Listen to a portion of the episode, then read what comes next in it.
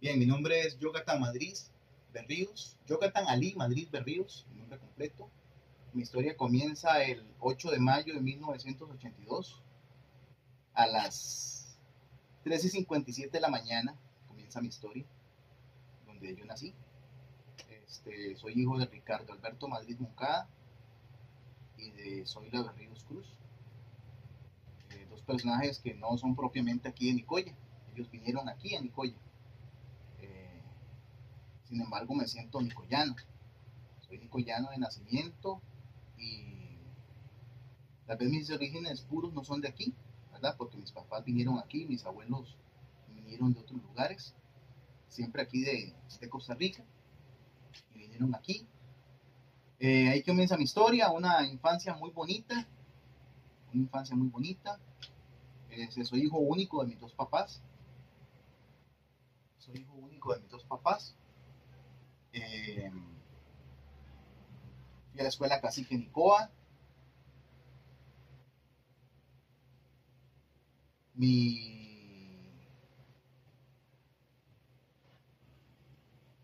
el colegio, soy liceísta, Liceo Nicoya, aunque mi título es del Liceo Nocturno de Nicoya, ¿verdad? Que ahí es donde, donde se comienza a desarrollar mi historia musical, que es de la que vamos a hablar más, más a profundo en esta, en este contarles de mi historia. Eh, comencé con la música, bueno, desde muy niño, desde muy niño. Eh, mi papá, si se puede decir así, aunque no me gusta ese término, es como un músico frustrado. Él tiene todo lo de músico, pero antes habían eh, muy pocas posibilidades para las personas de estudiar música de hecho, tuvo una experiencia un poco traumática cuando estaba en la escuela eh, con, su, con su maestra de música, ¿verdad? Y entonces él no se desarrolló en la música, aunque tiene muchas, muchas cosas que yo veo que si se hubiera dedicado, si le hubieran tenido paciencia, tal vez él hubiera sido un gran músico, ¿verdad? Era bailarín. Mi mamá, este, también ella tiene dotes musicales mi abuelo, el papá de ella, eh, era un personaje, personaje misterioso, porque él este, hacía guitarras, hacía mandolinas, por eso de hecho aquí tengo una, tengo una mandolina. Este, él estaba ya muy viejo, entonces no pudo hacerme una, pero él hacía mandolinas, hacía guitarras, tocaba violín, era el partero del pueblo, era, era, era el doctor del pueblo, allá en Santa Cecilia de Liberia porque él, este, porque él tenía un librito de medicina y, y con ese librito él veía los, los, este, los síntomas que tenía un paciente y, y con eso él recetaba, inyectaba y bueno, nunca se le murió ningún paciente, ¿verdad? Ese era mi abuelo, él era el músico aquí de la historia. También mi abuelo, por parte de mi papá, él también, este, tocaba guitarra y cantaba. Entonces ahí viene la, viene la cepa musical. Eh, desde niño mi papá siempre me, me inculcó, este, siempre tenía bongoes, ciertos tamborcitos en la, en la casa. De hecho hay una foto ahí de mía de como de seis meses, estoy sentado en la cuna con, un, con unos bongoes al pie. Entonces, este, y siempre en los desfiles del 15 de septiembre salía yo con dos años, tres años, con, con un bongo y unos, unos bolillos de hechizos, este, salía a desfilar. De hecho, una vez mi papá me contó que, y le dije que no me dijera por favor quién era, porque iba desfilando yo con el cuerpo de bomberos. Y iba un bombero, iba, iba, iba incómodo porque seguramente yo ya muy mal ritmo, o quién sabe qué, o le estaba tal vez aguando la fiesta de, pomposa de que ellos iban ahí y, y, bueno, mandó a sacarme, ¿verdad? Son las ironías de la vida, eso no se le hace nunca a un niño. Y gracias a Dios no sé quién es, tal vez si lo vea le pego un abrazo fuerte, ¿verdad? Este, en la escuela sí tocaba en la banda, le agradezco mucho a Felipe Neri, Felipe Neri, que era nuestro profesor de música en la escuela de Santa Cruz. un señor maestro en todo el sentido de la palabra. Nunca le escuché una mala palabra, nunca le escuché un mal gesto. Llegaba siempre vestido elegantemente, con su pantalón mandado a hacer, su camisa, sus zapatos bien lustrados, eh, su bigote, un hombre muy masculino, un hombre muy masculino, bien, bien peinado, su guitarra. Todos los días que llegaba a la escuela llegaba con su guitarra. Eh, tocaba muy bien y cantaba muy bien. Era una clase muy bonita, era una clase muy bonita este, que siempre estaba esperando porque era, era viajar en el tiempo y me emociona hablar de él porque no pudo disfrutar de su pensión. Él se enfermó y, y no supe más de él. Una vez fui a buscarlo a la casa y no lo encontramos porque tuvo, tuvo, le dio como un derrame o algo así. Y no supimos quién nos diera, este, quién nos diera eh, información más de él y no, no, no, no, logramos. No sé si todavía vive o, murió. Pero un gran personaje que, que, marcó mi infancia. Él marcó mi infancia. Este, todos los signos se lo sabía. Sabía. Yo, yo me pongo a pensar cómo ese hombre sabía tantas canciones sin, sin, sin recorrer a un libro, sin recorrer a nada. Este, éramos muy felices en esa clase. Este, luego en el colegio, eh, en la música estuve ahí también influenciado por, por mis maestros. Cuando estaba en noveno año, que tenía yo 15 años, eh, Carlos Loría, Carlos Loría García, él comenzó con un curso de guitarra.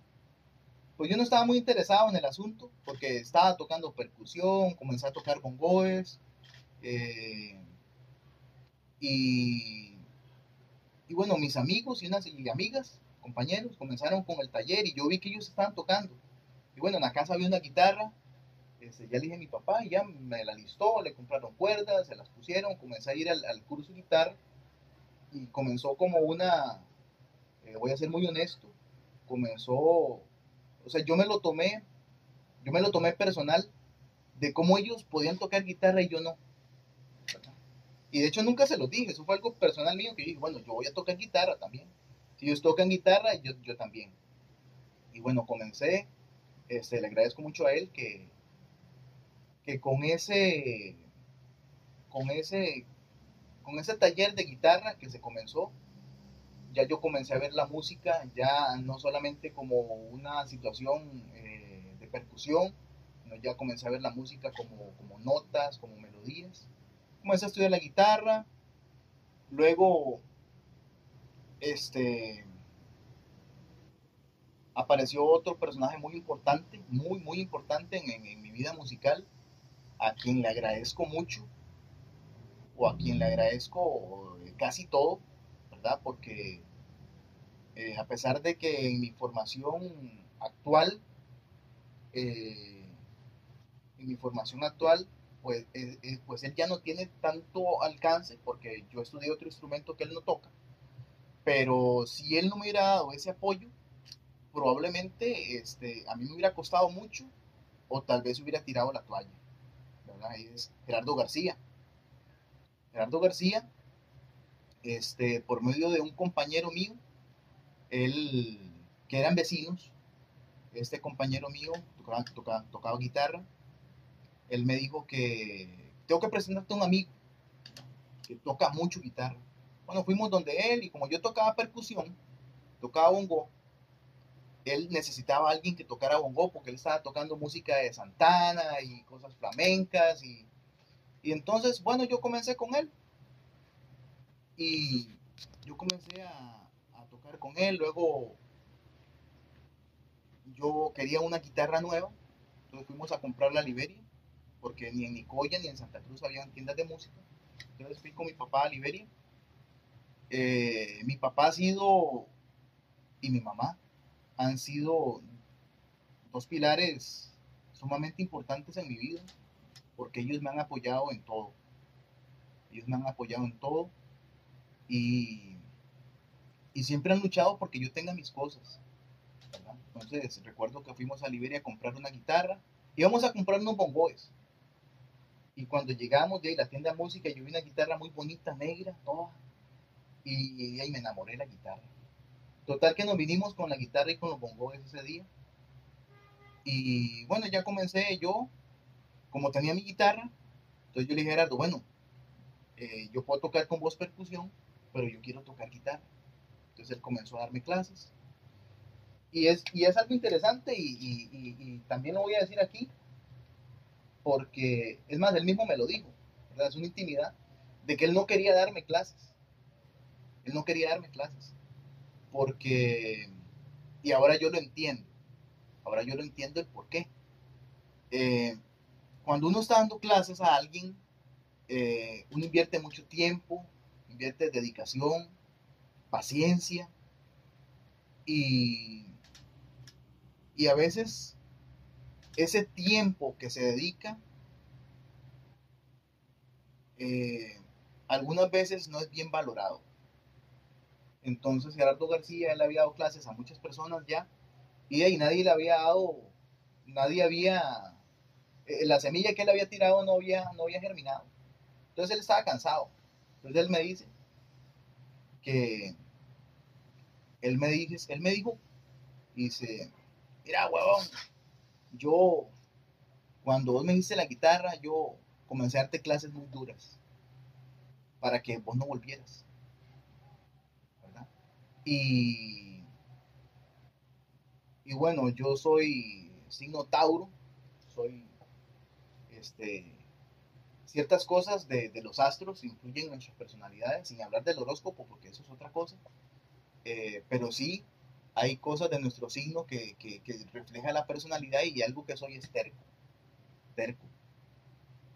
La vida me ha ido haciendo este, esa terquedad, utilizarla para, para sobrepasar malas rachas o para aprender algo, ¿verdad? Porque también esa terquedad me ha metido en problemas. Pero bueno, esa terquedad me hizo que, sin saberlo, que esas tareas que él me dejaba, yo venía a mi casa y yo, yo me ponía a practicar. Yo pasaba practicando en mi casa. Para mí la guitarra fue, fue un escape, fue un escape porque en esos tiempos de la, en esos tiempos del colegio, de la adolescencia, a veces uno, eh, la personalidad se ve afectada en muchas cosas. Eh,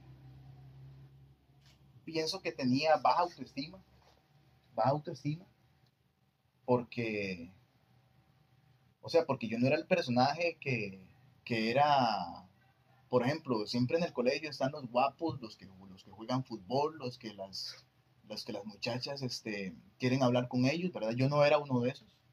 Yo no, yo no, yo no era uno de esos. Este, siempre he tenido muchos amigos, pero, pero siento más que yo he sido amigo de ellos y no tanto ellos amigos míos, ¿verdad? Conocidos un montón. Conocidos tengo algunos que les tengo mucho cariño y amigos, amigos, amigos, pues en realidad pocos. Eh, y bueno, comencé con Gerardo en esa, en esa, en esa aventura que yo ni siquiera me daba cuenta. En ese tiempo él tenía un romance con una mujer que fue su esposa. Y a veces llegaba yo y me hacía sacado, me dice, tome esta tarea y caminando, Pito, pues yo ahorita no lo puedo atender, ¿verdad? Y, bueno, a la semana llegaba yo con la tarea y él me comenzó a coger mucho cariño y yo a él. Luego él ocupaba un bajista. Yo en la vida había visto un bajo, nunca había visto, no sabía que era un bajo. Y él fue y consiguió uno prestado para que yo viera lo que era un bajo. Y yo le dije, bueno, hey, Sara, yo no sé cómo se toca. O sea, se lo dije así, Sara, no sé cómo se toca, algo raro. Y él me dijo, yo le enseño. Y bueno, y ahí comenzó otra, otra faceta importante porque ahí fue donde yo comencé a estudiar la música. Yo comencé a estudiar el bajo.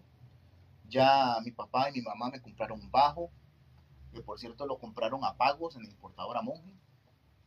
Este, cabe recalcar eso.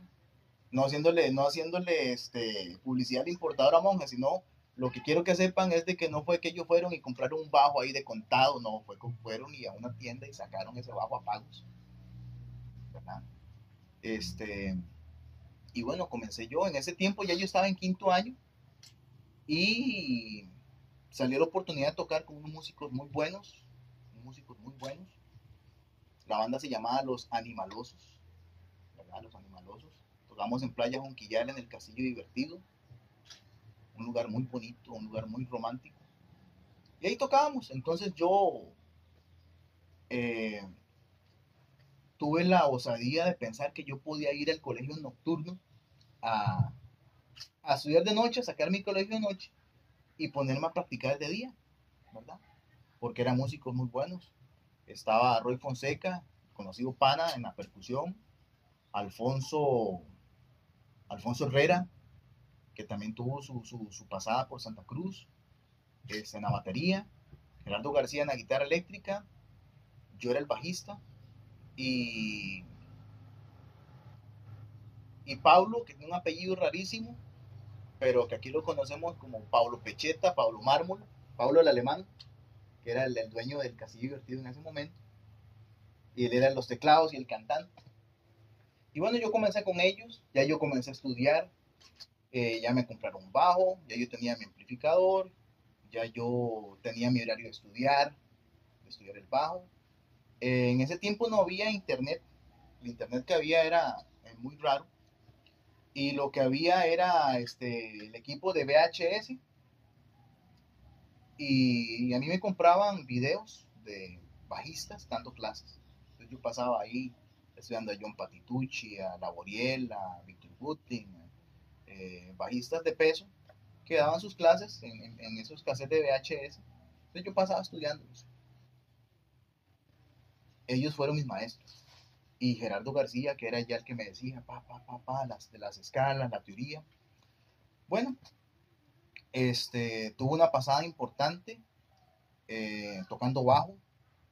Eh, toqué con varios grupos, toqué aquí en Nicoya con un grupo de, son cubano, eh, son guanaco. Eh, toqué con grupos de música tropical.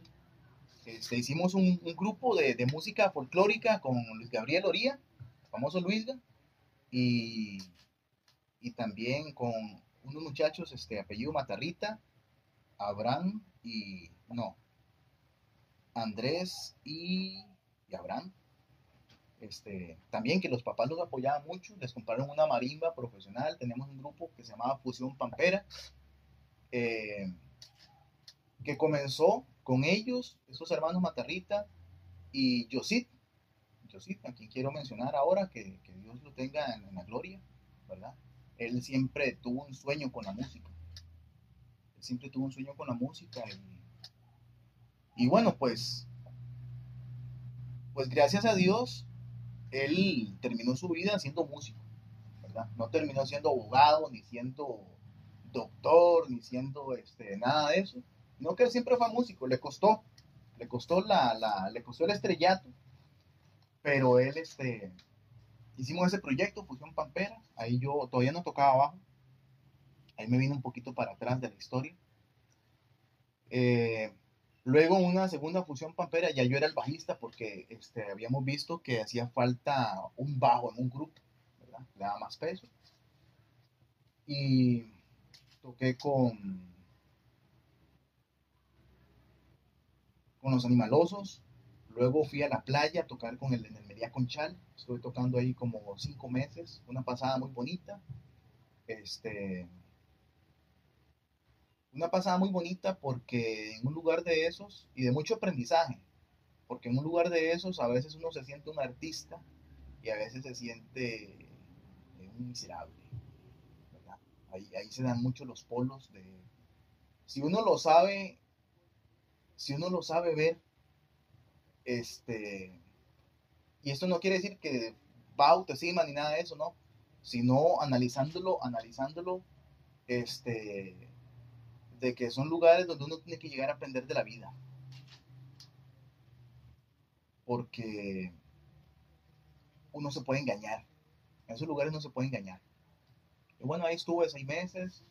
Fue muy vacilón porque en esa pasada, el grupo con el que yo tocaba, que era Tecno 3, se les había vencido el contrato, había pasado algo ahí raro. Y después de 10 años de ellos de estar trabajando con la música ahí, eh, el contrato no se lo renovaron más. Entonces a mí me tocó vivir esa, esa ruptura de, de 10 años, que para mí eran 5 meses, pero para ellos eran 10 años de haber estado ahí. Y me tocó el último día, el último concierto, que fue algo este, para recordar siempre, el último concierto. Por cierto, el último tocábamos en una piscina a la una de la tarde y ya yo le dije a los músicos, ¿por qué no nos tiramos a la piscina después del toque? Y bueno, y quedamos que íbamos a hacer eso. Eh, una de las cláusulas mías, después de tanto apoyo que mi papá me ha dado, es de que,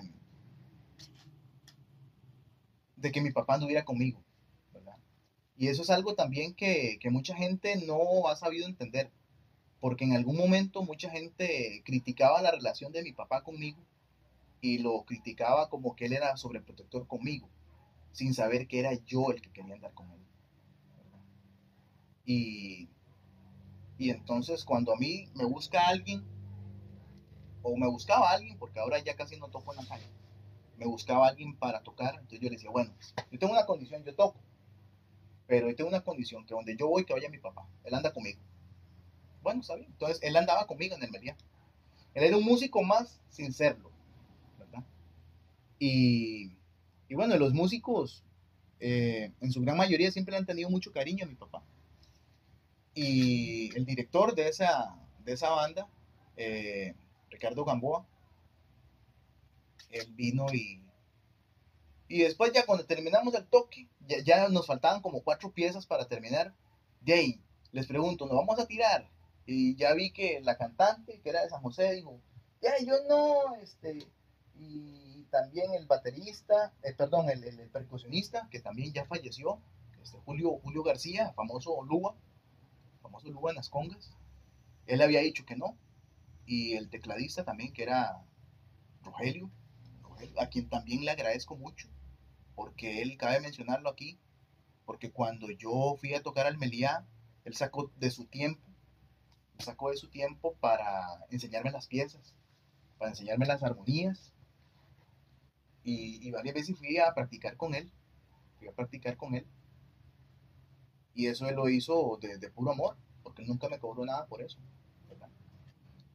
Y bueno, ya nadie se iba a tirar a la piscina. Entonces Ricardo, que era el director, le dice a mi papá, vean, Richard, si usted quiere tirarse a la piscina, usted aquí es como un huésped, hágalo y donde yo vi que mi papá se iba a tirar, pues dije, no, yo no lo voy a morir solo, voy primero. Me quité el bajo, pum al agua, con zapatos, con ropa, con todo. Atrás iba mi tata. Y, y Ricardo, un músico en todo el sentido de la palabra, ¿verdad? Porque músico no es el que toca un instrumento, para mí. Para mí músico es este... Ser músico demanda otras, otras cualidades. Y el hombre se tiró, la cantante tenía todos sus fans ahí, todos los saloneros, y se dio a la fuga, la agarraron, le quitaron los papeles que ella tenía, la tiraron. Luego en la noche ya llegamos a, a otro, este, tocamos en un restaurante, ya muy fino, el restaurante Mitra se llamaba.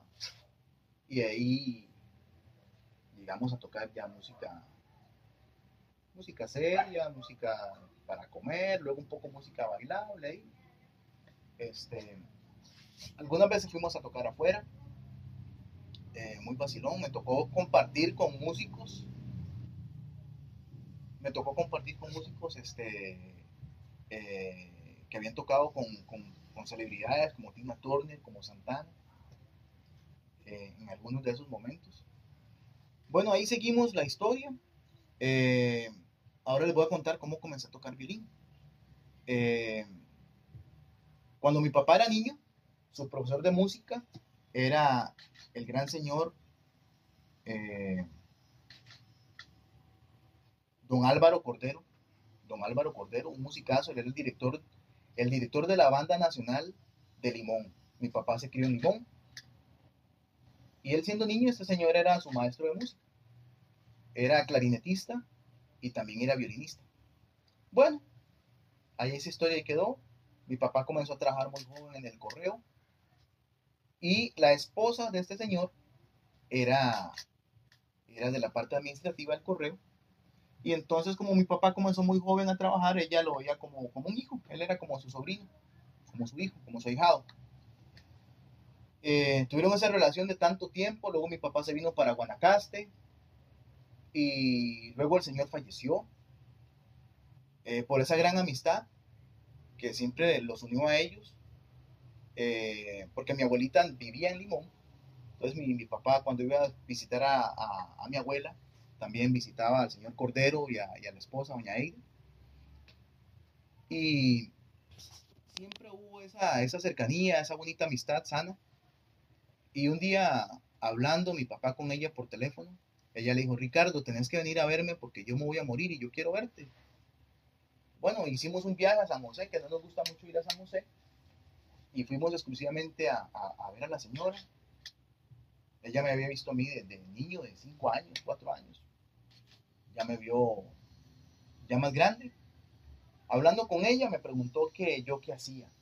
Entonces yo tocaba, eh, con esas clases que había tenido con Gerardo, este, tocaba, estaba estudiando guitarra, guitarra clásica, tocaba el bajo, y ya había comenzado a estudiar este, docencia en la Universidad Libre de Costa Rica, en Santa Cruz.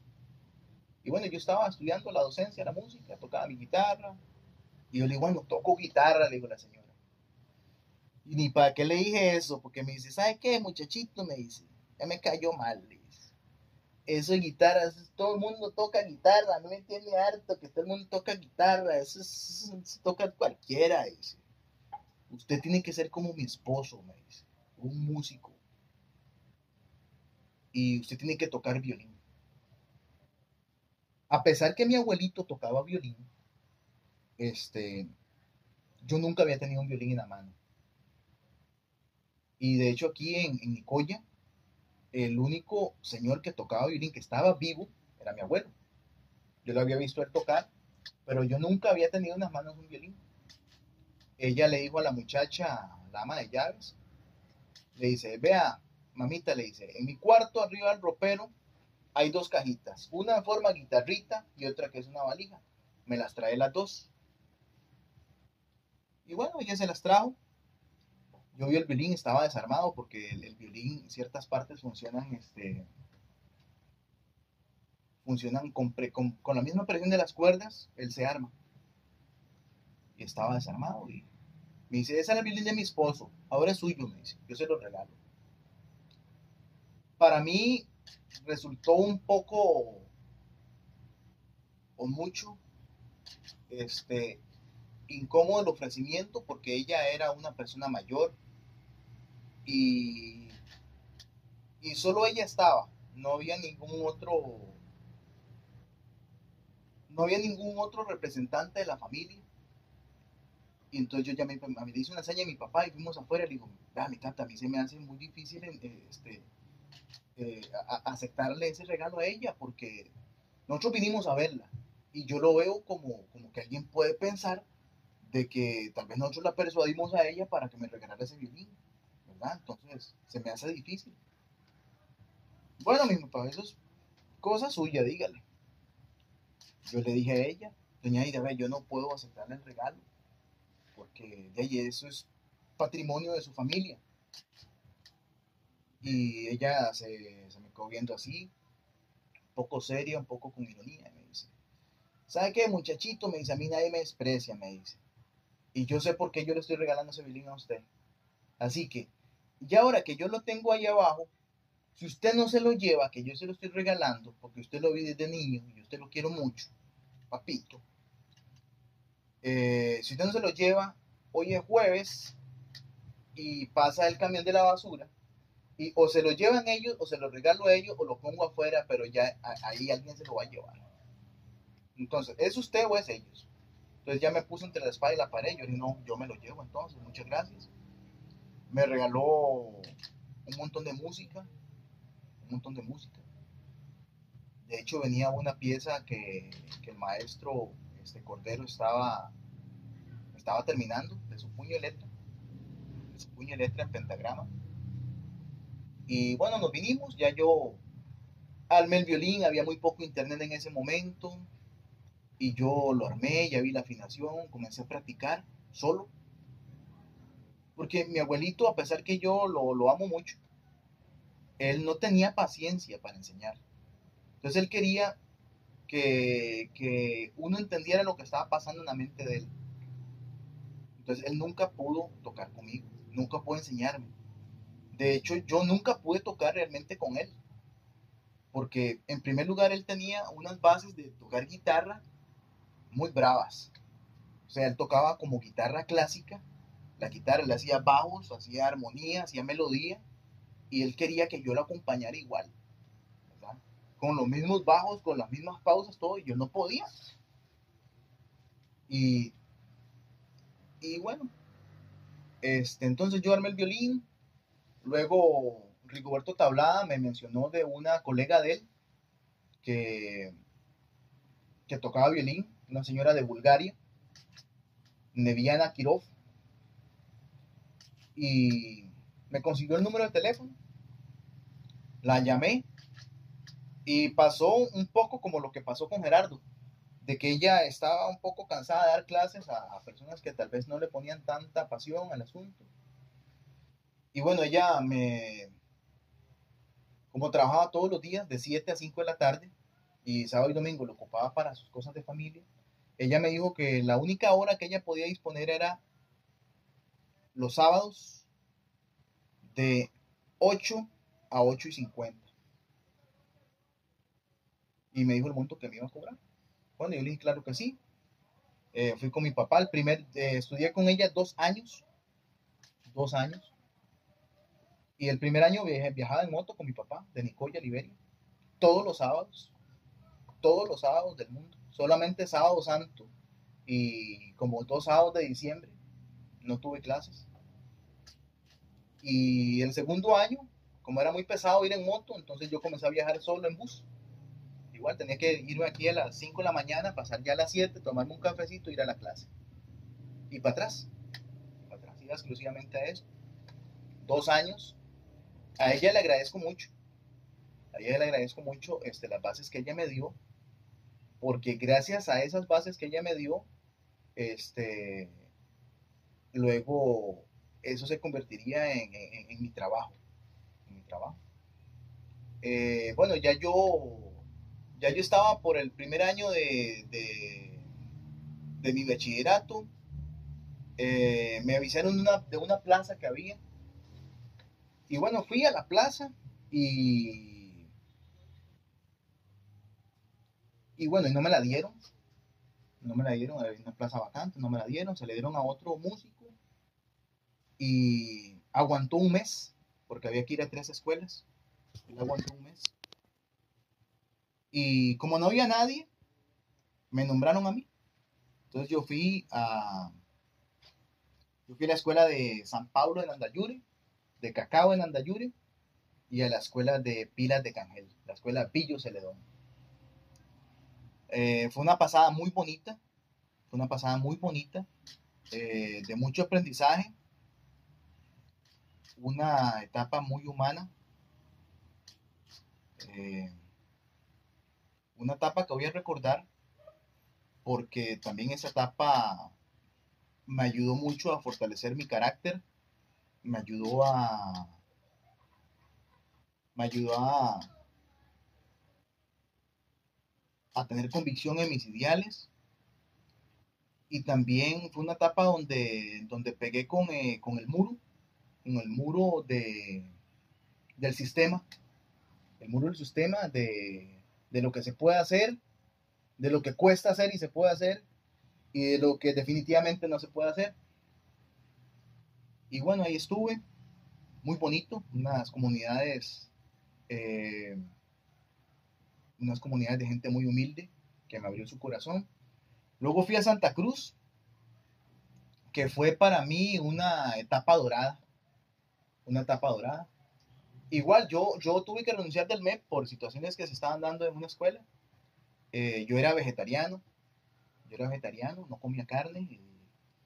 y eso generó, y mi comportamiento tal vez un poco aparte, generó, generó, eh, pues cierta curiosidad, por decirlo así, por parte del personal docente de, una escuela, bueno, de las tres escuelas en realidad donde yo iba, que se preguntaban que por qué yo no comía carne, ¿verdad? Era algo muy, muy, tal vez muy difícil para ellos de, asimilar. Y eso fue generando ciertos roces, ¿verdad? Ciertos roces. De hecho, en una escuela eh, me, me, me, así me lo dijeron de que tal vez si yo era homosexual, ¿verdad? De que es porque yo habían cosas que yo no me relacionaba, ciertas comparaciones que yo no me relacionaba. Y, y también mi forma de dar las clases para ellos era ridícula. Para ellos era ridícula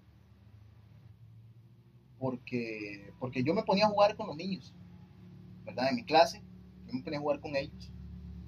Eh, y esto es, eh, eh, lo voy a recalcar ahí porque es importante, porque por alguna razón, porque eso yo no lo pensé ni yo lo quise así, pero por alguna razón, yo siempre he creído sin estudiarlo, porque eso nunca lo leí en ningún lugar. Tampoco quiero decir que es mío, porque no es mío, yo no lo inventé, ya otra gente lo había pensado, luego yo lo, lo, lo, lo llegué a estudiar, lo llegué a ver y llegué a darme cuenta que, que iba ahí por buen camino. Que es de que, bueno, en esa pasada, eh, bueno, en esas pasadas ahí eh, fue vacilón, porque yo agarraba mi guitarra, eh, tenía un amplificador chiquitito, como de una cuarta, como una cuarta.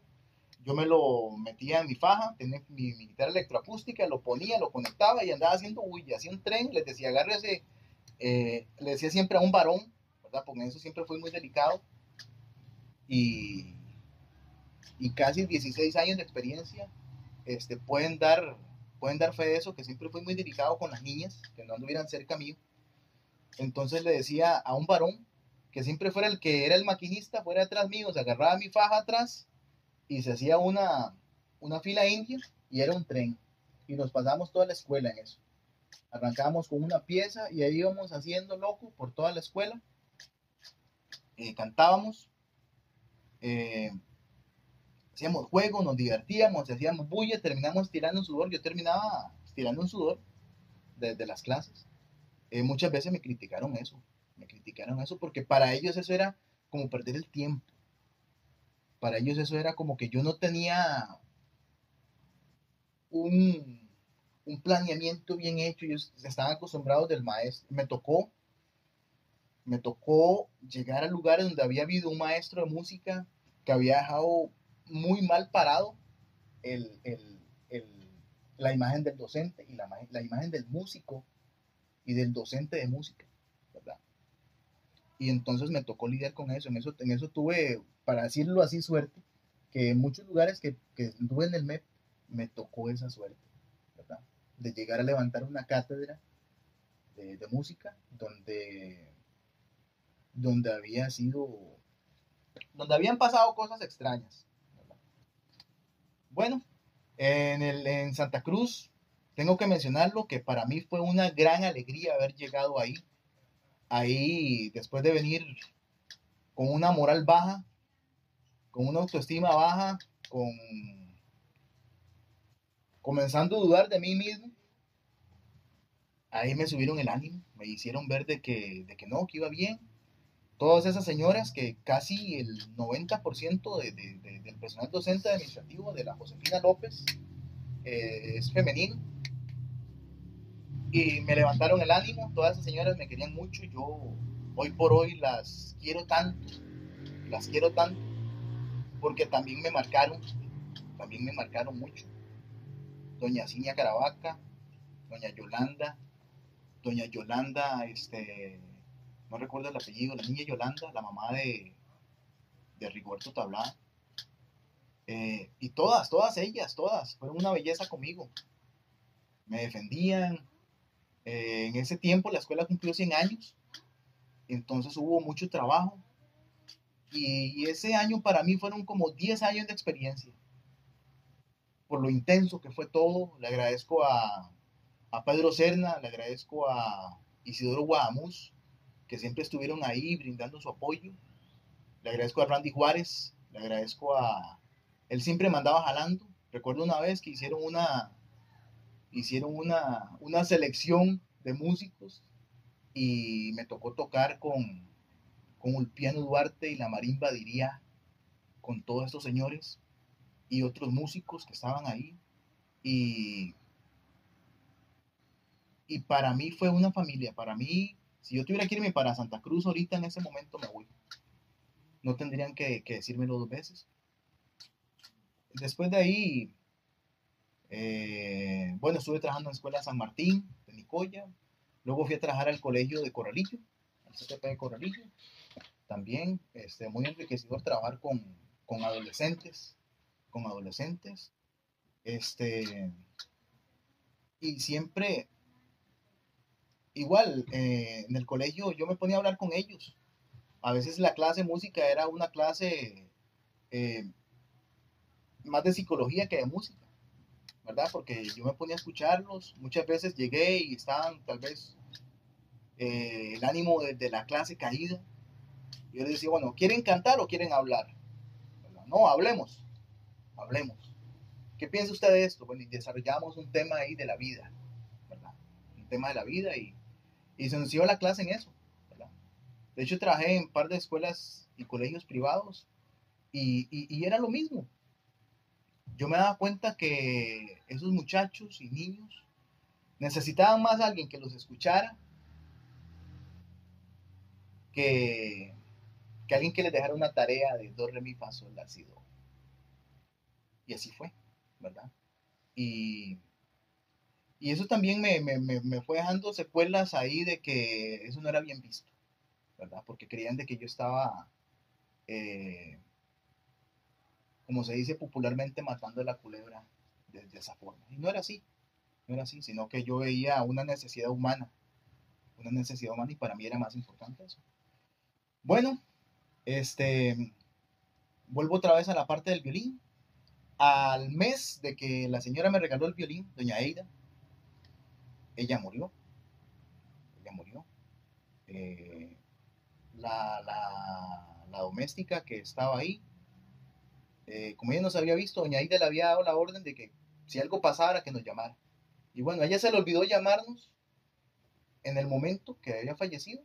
Nos llamó, nos llamó a los días cuando ya había sido el funeral de ella y todo. Este, y ya yo comencé a estudiar el violín con Neviana. Eh, ya yo trabajaba en la docencia. Eh, otra cosa que quiero mencionar es de que cuando yo comencé a estudiar la música en Olicori, el primer año, el primer año me la tiré con un pantalón, con un pantalón me la tiré el primer año, hasta que estaba Lucio ya, y unas camisitas ahí que tenía, ahí iba yo. Este, no estudié con CONAPE, estudié eh, estudié con, siempre con el, apoyo de mis papás. Y cosas que yo hacía en la música, eh, luego cuando ya me nombraron, ya yo también pagaba las cosas de la universidad, pero ellos siempre este, estuvieron ahí. Recuerdo una vez que, recuerdo una vez de que ya venía la matrícula y mi papá es pensionado, pero no, no, no daba la cobija y vendía placas para puertas y para los cementerios. Y de ahí ya era, por ejemplo, 5 de, de, qué sé yo, de mayo, para decir. Y ya comenzaba el otro cuatrimestre. Y de ahí, ya Yuguita no estaba matriculado todavía porque no había dinero. Y entonces yo le dije a mi papá, no, ahí, bueno, ahí, si, si no tengo que ir este cuatrimestre, no hay problema. Y me dice, no, no, no, usted va a ir como los grandes a la universidad. Recuerdo textualmente que me dijo esas palabras, ir como los grandes a la universidad va a ver, Dios tiene que hacer algo. Él se fue y ese día vendió muchas placas. Y hasta le dieron adelantos, cosas que nunca le dan adelantos. Le dieron adelantos y viene y me dice, bueno, me vamos a ir a pagar esa vaina. Y, Eso, eso quiero mencionarlo, de que ese primer año me la tiré así. Este, por dicha en la clase, en, en el grupo música no había casi mujeres, entonces éramos puros hombres. Y entonces no había quien, como quien decirle mucho. y bueno, ya este, me gradué, me gradué bachiller. Y resultó ser de que en el 2008, en el 2008, eh, se escuchó la bulla que iba a haber una escuela de música. El señor Jorge Guevara estaba al mando de, esa, de ese movimiento musical, del movimiento musical, y él tuvo la visión de, de hacer la petición y ya había nacido el cine en, como en, no tengo el dato exacto, pero ya habían como tres, cuatro escuelas de, de, del cine abiertas. Y, y bueno, se dio de que iba a venía la escuela música cine para Nicoya. Eh, habían tres plazas de música, eh, en la cual yo no estaba ahí en la, alineación, en la alineación primera, pero bueno, cuando la vida va a hacer algo, cuando Dios va a hacer algo, él lo va a hacer. Y entonces me llamaron a mí como bateador emergente porque, bueno, aquí no había nadie que, que, tocara violín, ¿verdad? A pesar de yo haber estudiado con Mediana, pues yo no, nunca estudié violín académicamente, ¿verdad? En una universidad. También eso me, también eso me, me hace poner el pecho al, al, al aire porque, porque al no tener esa formación, eh, me llena a mí de mucho orgullo eh, tener, una, tener un legado de muchos hijos y nietos, bisnietos, ya que, que, tocan el violín, ¿verdad? Y entonces este, me llamaron a mí para ir a dar esas clases. Me iba a contratar una, una asociación que habían hecho, una junta directiva, eh, ya en ese tiempo ya yo había sacado un poquito de escuela, entonces yo les dije que por ese dinero yo no podía colaborar, que me pagaran un poquito más, porque era un trabajo mensual, era un trabajo mensual, y eran bastantes horas y eran bastantes niños. Y entonces, bueno, don Jorge dijo que iba a ver qué hacía. Eh, que lo ayudara el primer mes, que me podía pagar un poquito más. Y bueno, el grupo Orden, el grupo Orden, este, de aquí en Nicoya, el grupo Orden donó 10 violines a esa, a esa primera escuela, sin todavía ser, este, sin todavía haber llegado los primeros instrumentos.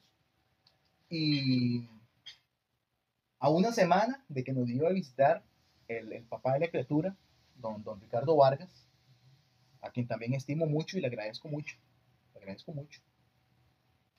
Eh, él vino y con otro director del Cine de Costa, vinieron a Nicoya y bueno, los recibimos con una pequeña presentación y como era tan poco tiempo y eran niños muy pequeños, yo hice una un ensamble con ellos donde tocaban cuerdas al aire, tocaban cuerdas al aire y yo hacía la melodía.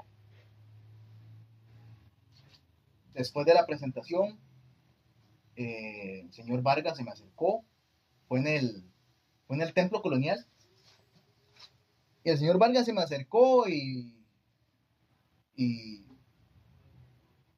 y me dice, muchacho, usted sabe lo que usted acaba de hacer. Y le digo, sí, bueno, este, sí, yo lo que hice fue una presentación para ustedes, mucho cariño. Ah, me dice. Sí, me dice, usted lo que acaba de hacer es un sacrilegio con la música. Bueno, yo, de la congoja, de la nervia, de todo, pues yo sabía que sacrilegio era algo raro. No sabía exactamente qué era, pero sabía que era algo raro y que no era bueno me quedé así pensando y el otro mozo que estaba a la par de él se quedó así serio y ya, ya metí la pata, y yo. Sí, sí, sí, eso es un sacrilegio, me dice. Lo que usted acaba de hacer un sacrilegio con la música. Igual, me quedé yo pensativo, ¿qué le contesto? Y no, me quedé así.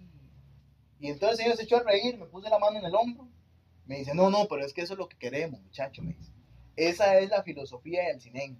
Que los niños sin mucho cuento, sin mucha hablada, eh, toquen. Él no me lo dijo con esos términos, pero él me lo dijo así. Sin mucha teoría, sin, sin mucha cosa. Que la música era así, era espontánea. Y que luego los aspectos técnicos, eh, las escalas, la, técnica propia del eso venía con el tiempo. Y él me preguntó qué formación tenía yo. Yo le dije que era bachiller, en ese momento era bachiller. Y él mi muchacho, pero hey, porque yo no sabía esto. Y él vino y me citó, me mandó a traer con, con, el, con el chofer que venía con ellos. Me llevaron al hotel de ellos en la tarde. Ahí hablé con ellos y él me explicó la filosofía del, del, del programa. Ya él este, me hizo ver que yo no estaba equivocado, ¿verdad? Con mis formas de, enseñanza. Y me hizo que le llevara todos mis documentos, mi currículum. Y a la semana, Yoguita estaba nombrado ya por el Servicio Civil en este trabajando para el Ministerio de Cultura con el CINEN Nicoya. Él se trajo una plaza de Grecia y esa es mi plaza. Eh, yo ya trabajaba para el MEP, estaba en Corralillo. Decidí, había muchos niños, en ese, mucha gente en la escuela. En ese tiempo se matriculaban, había como 500 estudiantes, entre niños, jóvenes y adultos y personas ya mayores. Y bueno, comenzamos con las clases eh, masivas. Las clases masivas, había, había un cuerpo de profesores eh, grandes, unos que pagaba la, la asociación. Y comenzamos con un apresto musical y algo muy bonito, algo muy bonito fue cuando a Nicoya comenzaron a llegar este, con trabajos, donde comenzaron a llegar violonchelos, violas. Eh, fue toda una fue toda una historia cuando llegó un bombo orquestal como de metro y medio cuando llegaron los tímpanis percusión que aquí vida habíamos visto. Eh, cuando llegan los oboes, los fagot, cornos. Y, y estábamos siempre con eso. Eh, viene, ya viene el carro. Viene el carro. Y no dormíamos esperando el carro. ¿Verdad? Eh, ya el cine se hizo oficial. Vino don Oscar Arias a, a inaugurar la escuela de música. Fue también histórico que hicimos una orquesta de, una orquesta de flautas dulces como de 500 y sonaron, y sonaron, tocamos para, para Don Oscar, este, el 16 de mayo del 2009. es la, la fecha inicial de la donde tiene la carta de nacimiento, la carta natal de la Escuela de Música. Y bueno, comenzamos con ese proyecto le doy muchas gracias a Dios que me puso en el tiempo y en el espacio eh, para venir eh, yo y ser su instrumento, ser su instrumento, humildemente. Eh, humildemente y con mucho orgullo, pero bueno, puedo decir de que en mis manos han pasado más de 800 personas, niños, jóvenes y adultos eh, y de 100 100, de todos, todos han aprendido. Todos han aprendido. Eh, hubo una camada muy importante que se hizo la, orquesta este, sinfónica 25 de julio. Cuando Nicoya iba a pensar, o Guanacaste iba a pensar en una orquesta sinfónica. Eh, porque Nicoya fue la primera escuela.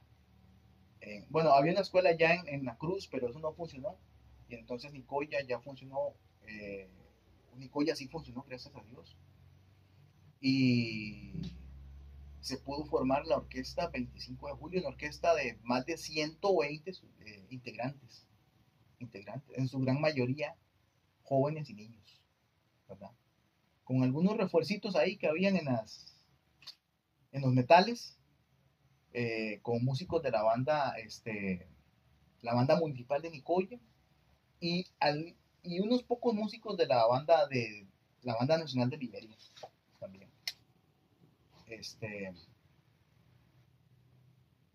esa orquesta sinfónica, este, fuimos a tocar muchas veces a Mélico Salazar, eh, la Casa del Cuño, fuimos a, a Liberia, anduvimos aquí por varios lugares de Guanacaste, Santa Cruz, Nosara, Sámara, eh, Puerto Carrillo, eh, conciertos aquí en Nicoya,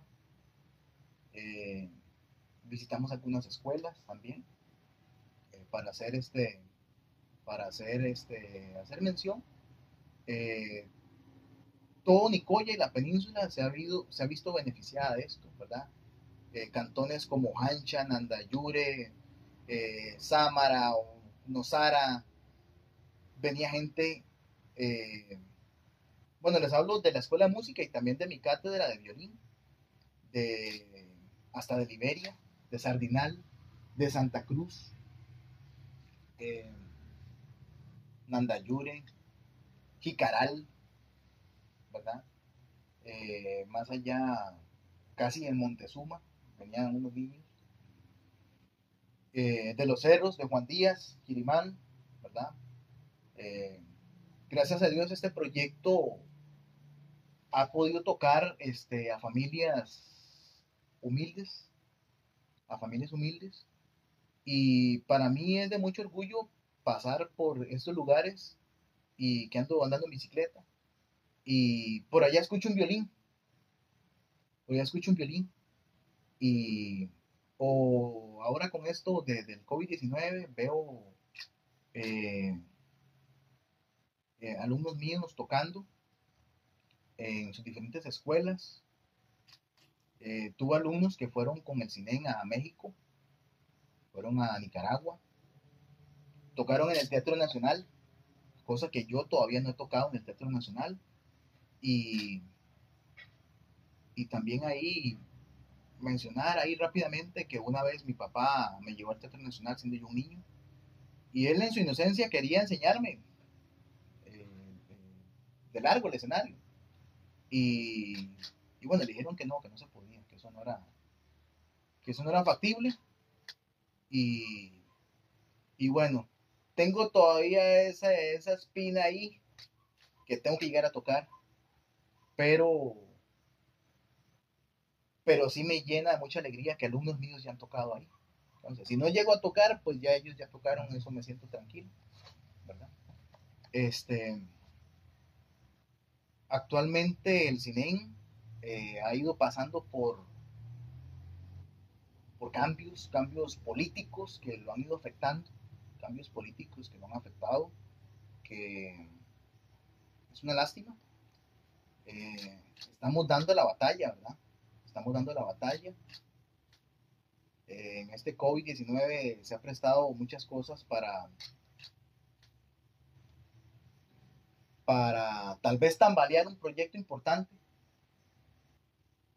pero de ahí las bases están puestas y, y yo sé que Dios no quiere que esto se pierda, ¿verdad? Porque es muy importante para la formación integral de, de las personas, que los niños estén practicando música. Eh, yo tengo alumnos que ya son profesionales en otras áreas y ahí me llaman y me dicen, profe, quiero comprarme un violín, ahora que ya que me puedo comprar un violín, ¿qué me puedo comprar? Este, actualmente estoy a cargo siempre de, mi cátedra de violín, eh, también la cátedra de viola, doy clases de guitarra, por, por esas reestructuraciones que han habido, también hemos perdido, perdido ciertos profesores. Entonces, este, ahora yo doy clases de guitarra, que no es parte del, propia del, del, proyecto, pero se abrió en su momento esa, esa cátedra de guitarra, entonces no se puede cerrar por los que hay. Y entonces doy clases de guitarra también. Eh, parte de la formación eh, de, los estudiantes, que es este, eh, la lectura musical, el solfeo. También estoy a cargo de la percusión orquestal, la percusión orquestal.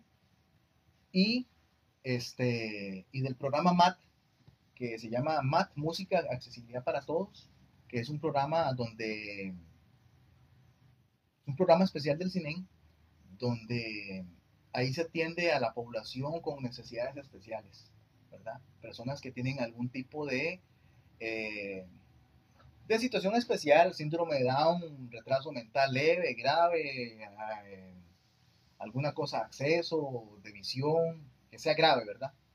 Eh, tengo un alumno que es, tiene casi la pérdida total de la visión de, de otros muchachos que tienen el retardo mental, eh, uno que es sordomudo,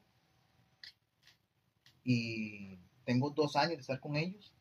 Me gusta mucho trabajar con ellos, me gusta mucho trabajar con ellos, he aprendido muchas cosas de la vida eh, con ellos, y me ha hecho también valorar mucho mi, mi, situación, mi, mi salud, mis posibilidades manuales, mis posibilidades mentales.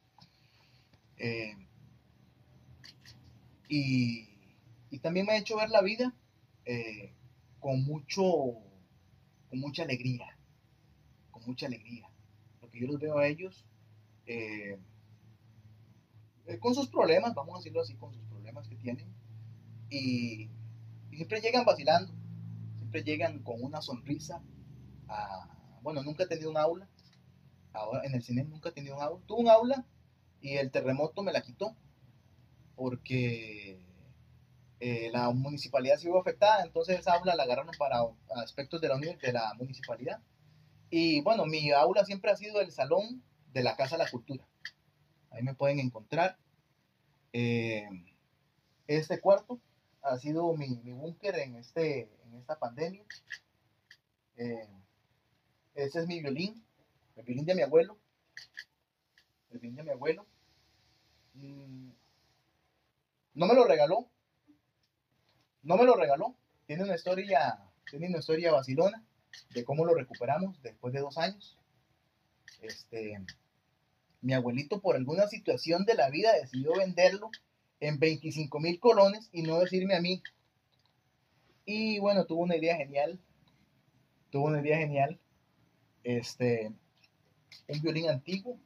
No tan antiguo, pero este, de, mucho valor para la familia y gracias a Dios lo pudimos recuperar. este violín se llama Alejandra, porque mi abuelo se llamó Alejandro en su vida y mi mamá se llama Alejandra. Entonces este violín, este es Alejandra. Eh, un violín que se lo regalaron a él, eh, las hijas, mis tías, y y también ha sufrido ciertos cambios porque ahí le hemos dado un poquito más de cariño, un poquito más de cariño. Este no es el Alejandro original, pero sí es el Alejandro original en toda su formación, ¿verdad? Lo que le cambió fueron ciertas cositas que tenía ya dañadas, este, como esta montatura, clavijas, colepato, cuerdas. Y bueno, este es el otro violín. Este es el violín donde comienza toda la historia.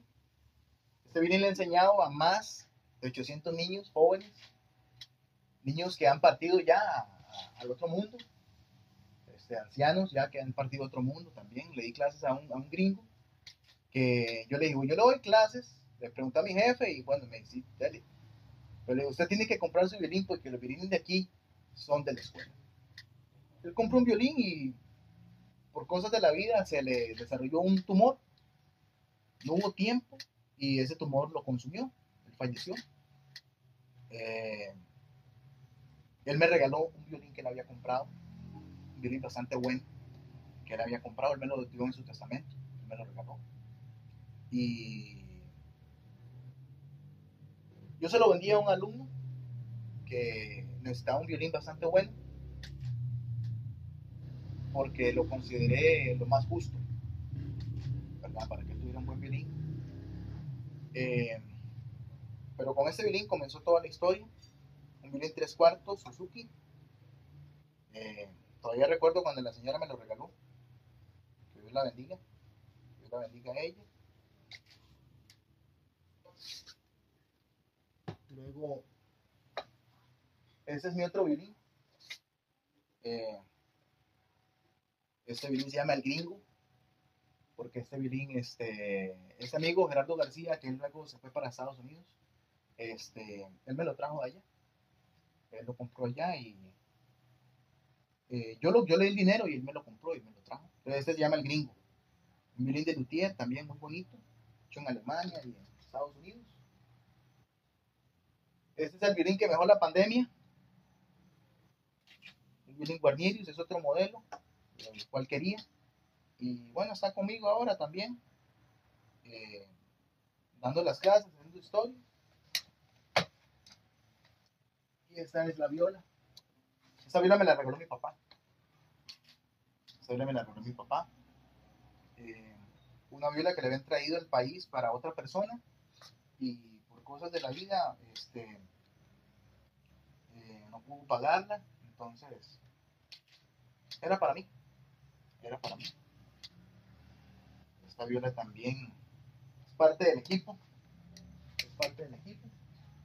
Como legado de mi abuelito, este, tengo esta mandolina. Tengo esta mandolina que él tocaba mandolina y él tocaba mandolina. Eh, es un poco problemático tocar mandolina en mi casa porque cuando yo cuando yo hago esto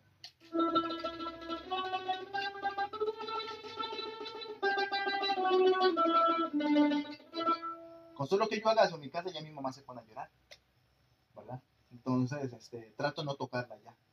Trato no tocarla ya porque eh, mi abuelito fue un hombre que se dedicó toda su vida a su familia, eh, al cual quisimos mucho y lo seguimos queriendo.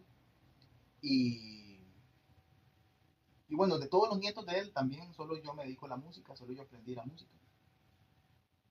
Y cuando yo toco, de ella recuerda, ¿verdad? Al papá, a mi abuelo. Esta es mi guitarra, Santi, mi nombre. Buscarle un nombre.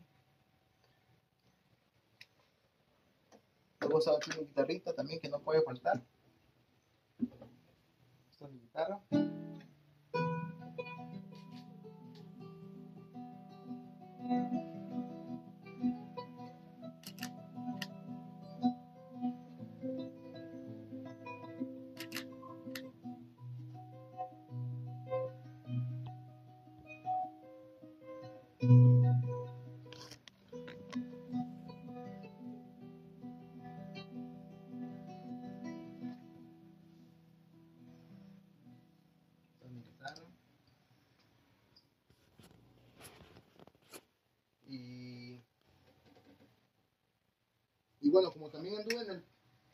De la música, el bajo, todavía tenemos un bajo. No es el bajo con el anduve, pero este dichosamente llegó a mis manos, casi que me lo regaló otro amigo, casi que me lo regaló. Y ese es el bajo también. Vamos a buscarle un nombre, un nombre vacilón. un nombre vacilón hacia abajo. Eh, lástima que no tengo cómo conectarlo para hacérselo sonar. También lo tenemos ahí para para algún momento que alguien quiera tocar bajo. Ahí estamos a la orden. Este Después de todo esto no he tocado nada, pero vamos a tocar un pedacito aquí de...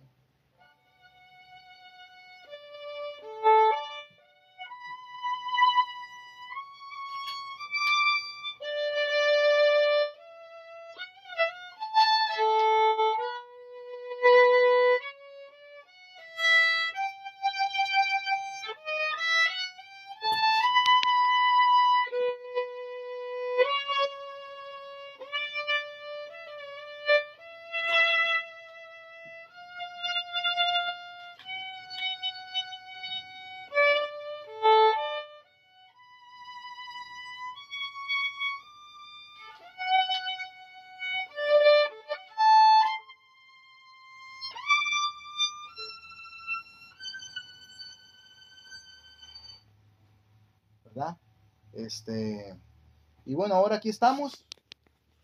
Este, bueno, no mencioné que tengo un hijo, de cual me siento muy orgulloso, un hijo de 10 años. La escuela se ha mantenido abierta, gracias a Dios por los eh, toda la tecnología que tenemos, para seguir trabajando en esto, ¿verdad? Es para mí una gran dicha trabajar en algo que es mi pasión. Algo que es mi pasión. Y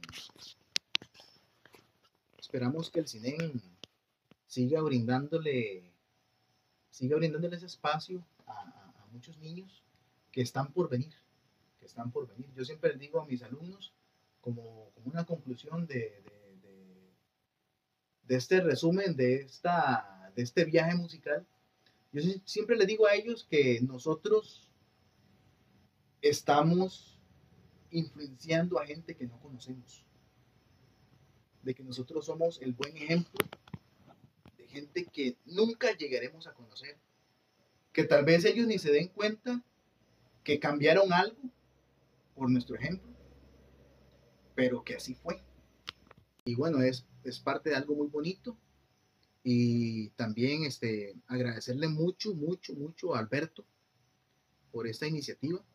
La verdad, me siento inmensamente eh, eh, agradecido. He, tratado de, de, ocultar mi emoción porque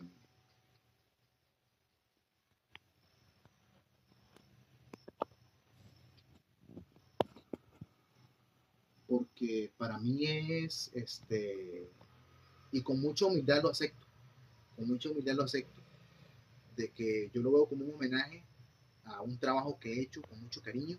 Me han pagado por esto, me han pagado por esto, pero eh, sé que lo he hecho con mucho cariño, sé que lo he hecho con mucho cariño.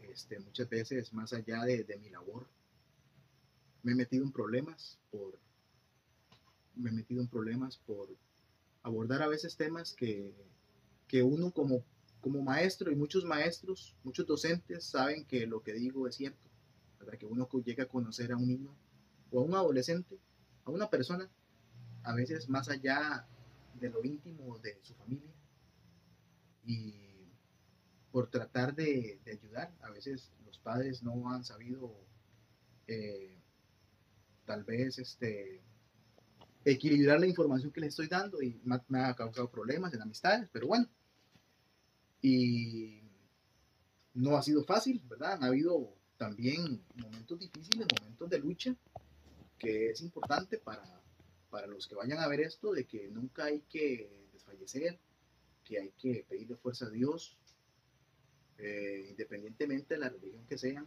es el Dios para todos, pedirle fuerza a Él.